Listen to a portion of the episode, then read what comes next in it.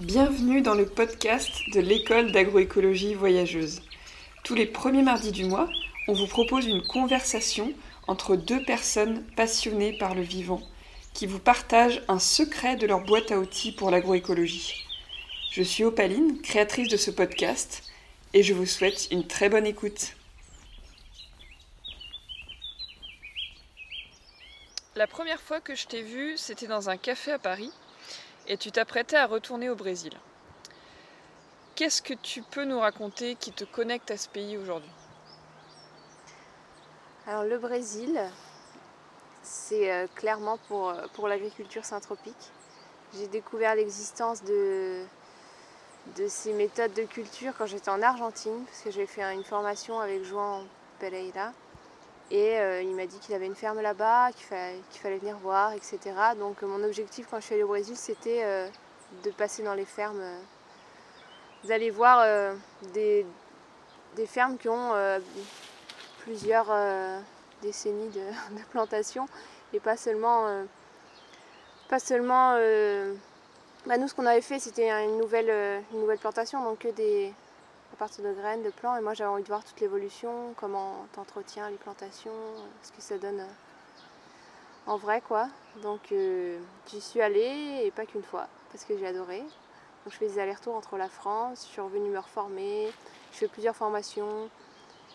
Et donc voilà, euh, là quand j'y suis retournée, quand on s'est vu, c'était parce qu'il y avait une formation sur les plantes médicinales euh, au sein des systèmes euh, agroforestiers avec, avec Nati et, je voulais vraiment le faire, donc j'y suis retournée exprès. Et bon, je suis restée quand même deux mois. Donc voilà, et quand, lien avec le Brésil. Ouais. Et quand tu revenais en France, avais, tu arrivais à connecter les connaissances que tu avais apprises au Brésil avec les systèmes français? Et du coup, quand je suis rentrée en France, mon regard a, quand même pas mal changé sur la nature, comme on, en a discuté. Euh. Donc, je viens des Vosges, il y a de la forêt partout, et j'ai commencé à, regarder les arbres, à, voir les successions, etc. Et, à avoir envie d'introduire ça en France, quoi. Mais il y a peu d'exemples en France, et euh, il y a encore tout à faire. Donc, euh, c'est vachement inspirant et ça donne envie d'agir, quoi. Mais, euh, mais c'est dur de visualiser, ouais, puisque finalement, il n'y a, a, pas de recul pour l'instant. Donc, qu'est-ce que ça peut donner Voilà, pour ça, il faut expérimenter. Et du coup, dans l'école d'agroécologie voyageuse, pour moi, c'est super important que les étudiants ils aient ça dans leur boîte à outils, qu'ils aient l'agriculture syntropique dans la boîte à outils d'un futur paysan. Est-ce que tu pourrais expliquer, Comment tu expliquerais à quelqu'un de, qui, ne connaît pas grand-chose euh, à ça? Qu'est-ce que c'est que l'agriculture syntropique Large question, non? Euh, ben C'est une méthode de, culture qui va vraiment avec la nature et pas contre. Quoi. Et euh, beaucoup d'observations, des systèmes très complexes, complexifiés. Et, euh, je pense, ouais, il faut, le vivre pour vraiment le comprendre, je pense. Donc c'est important qu'il y ait des fermes en France qui mettent ça en place pour donner l'exemple. Mais en tout cas, c'est produire en abondance euh, de, une nourriture de grande qualité, nutritive, euh, régénérer les sols. Enfin, il n'y a pas mieux aujourd'hui selon moi en tout cas, de, tout ce que j'ai vu en, voyageant. Il n'y a pas mieux pour faire de l'agroécologie Voilà, pour euh, produire des aliments, pour euh, nourrir la planète entière et sans, tout détruire quoi. Pour qu'il y ait assez pour tout le monde, à chaque fois pour euh, les animaux, les humains. Et que chacun ait sa place dans, le système quoi. Et c'est quoi la différence par rapport à l'agroforesterie qu'on connaît tous Mettre des arbres. Ce qu'on apprend ouais, en, en école d'ingé et ce qu'on voit en France, ben, euh, c'est tellement large la définition de l'agroforesterie. Mais en France, c'est vraiment, euh, on met une, rangée de pommes au milieu d'un champ de blé et, c'est de l'agroforesterie.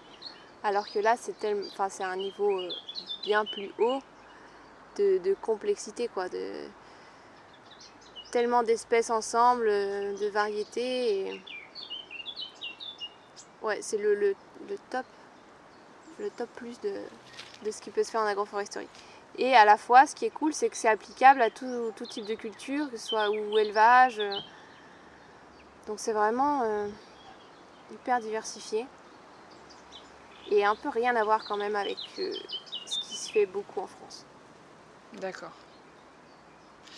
Et du coup, il y a beaucoup de paysans, moi que je connais, qui innovent parce qu'ils se sont inspirés à l'étranger, ou ils ont rencontré des étrangers ou ils ont vu des vidéos d'étrangers.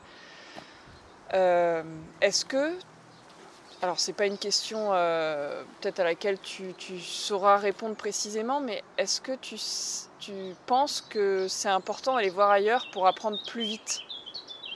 Pourquoi le fait de voyager, ça permet de catalyser l'apprentissage? Ouais. Eh ben, clairement, clairement c'est super important parce que euh, l'agriculture, ça ne peut pas s'imiter à la théorie.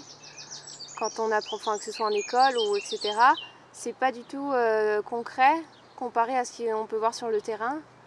Et c'est que en mettant vraiment la, main à la pâte et en voyant euh, les choses défiler chaque jour qu'on se rend compte euh, de ce qui se passe. Quoi. Et, moi j'ai commencé en France à voyager dans des fermes, des fermes plutôt permacoles, etc.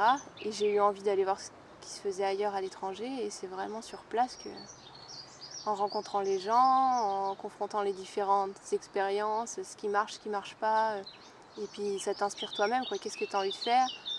Moi, l'élevage, ça me plaît pas trop. Je suis plutôt euh, légumes. Et peut-être que le fait que ce soit un autre pays, t'es plus curieux? Ouais, peut-être aussi. Et du coup, quand tu rentres, euh, t'adoptes un autre regard sur ton propre pays, quoi.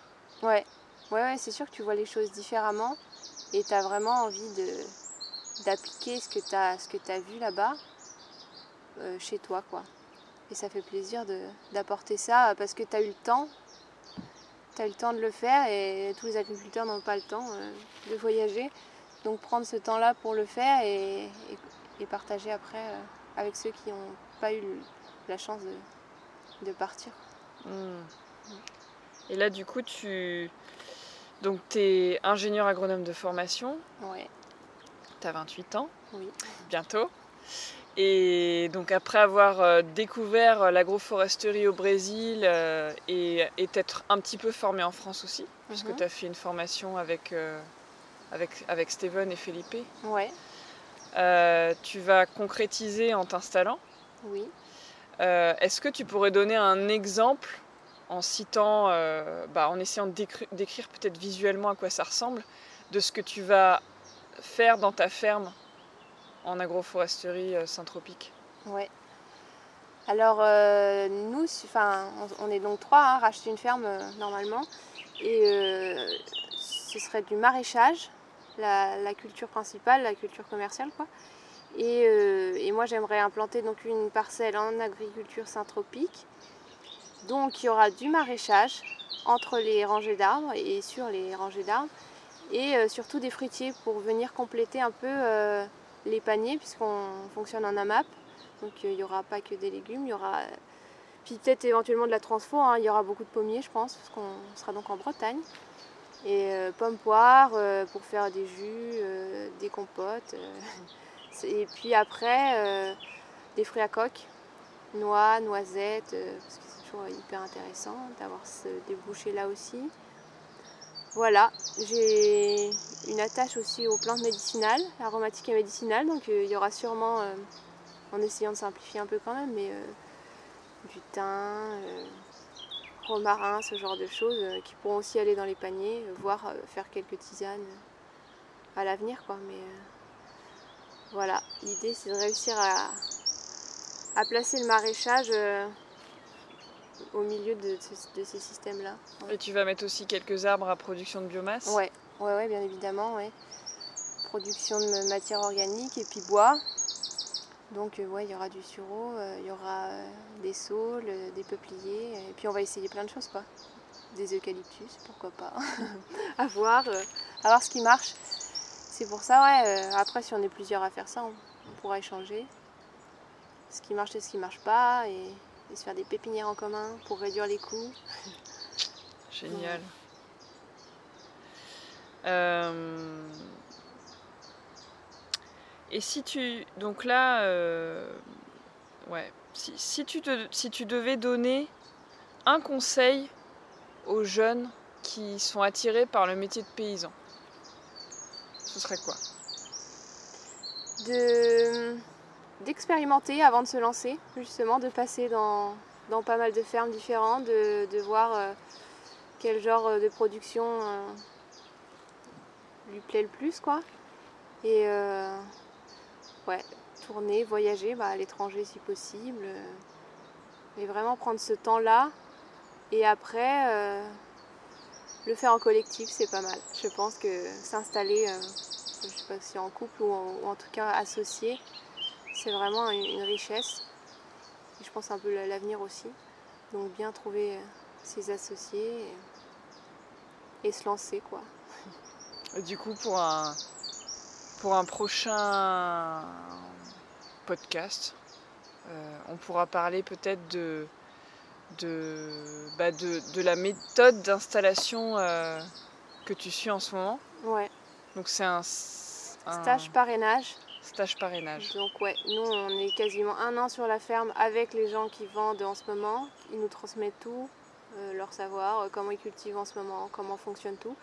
Et on reprend derrière et on va commencer à modifier un peu les méthodes culturelles euh, au fur et à mesure. Mais on va bien être obligé de suivre leur modèle au début pour s'assurer un revenu. Mais c'est pas mal comme comme type d'installation. Parce qu'on peut aussi se rétracter avant si on voit que ça va pas entre, entre nous, les futurs associés, ou finalement si tu te rends compte que ça te plaît pas, la région ou, la ferme quoi. Hmm. Donc avoir ce temps-là, c'est cool. Donc là, ça fait un mois que tu as commencé ce stage parrainage. Ouais. Et en mars? Ouais, fin mars 2021, euh, rachat. Si tout va bien. Euh, ok.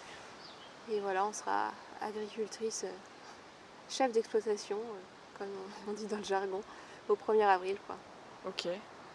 Bah écoute, on, pourra peut-être euh, se recontacter à ce moment-là pour voir euh, ce que ça fait. quoi. Ouais, avec plaisir. Merci d'avoir écouté ce podcast. Si vous l'avez aimé, je vous invite à le partager en taguant les agronomes, accompagné d'une phrase de ce que vous avez retenu d'essentiel de cette écoute. Je vous souhaite une très belle journée et je vous dis à bientôt.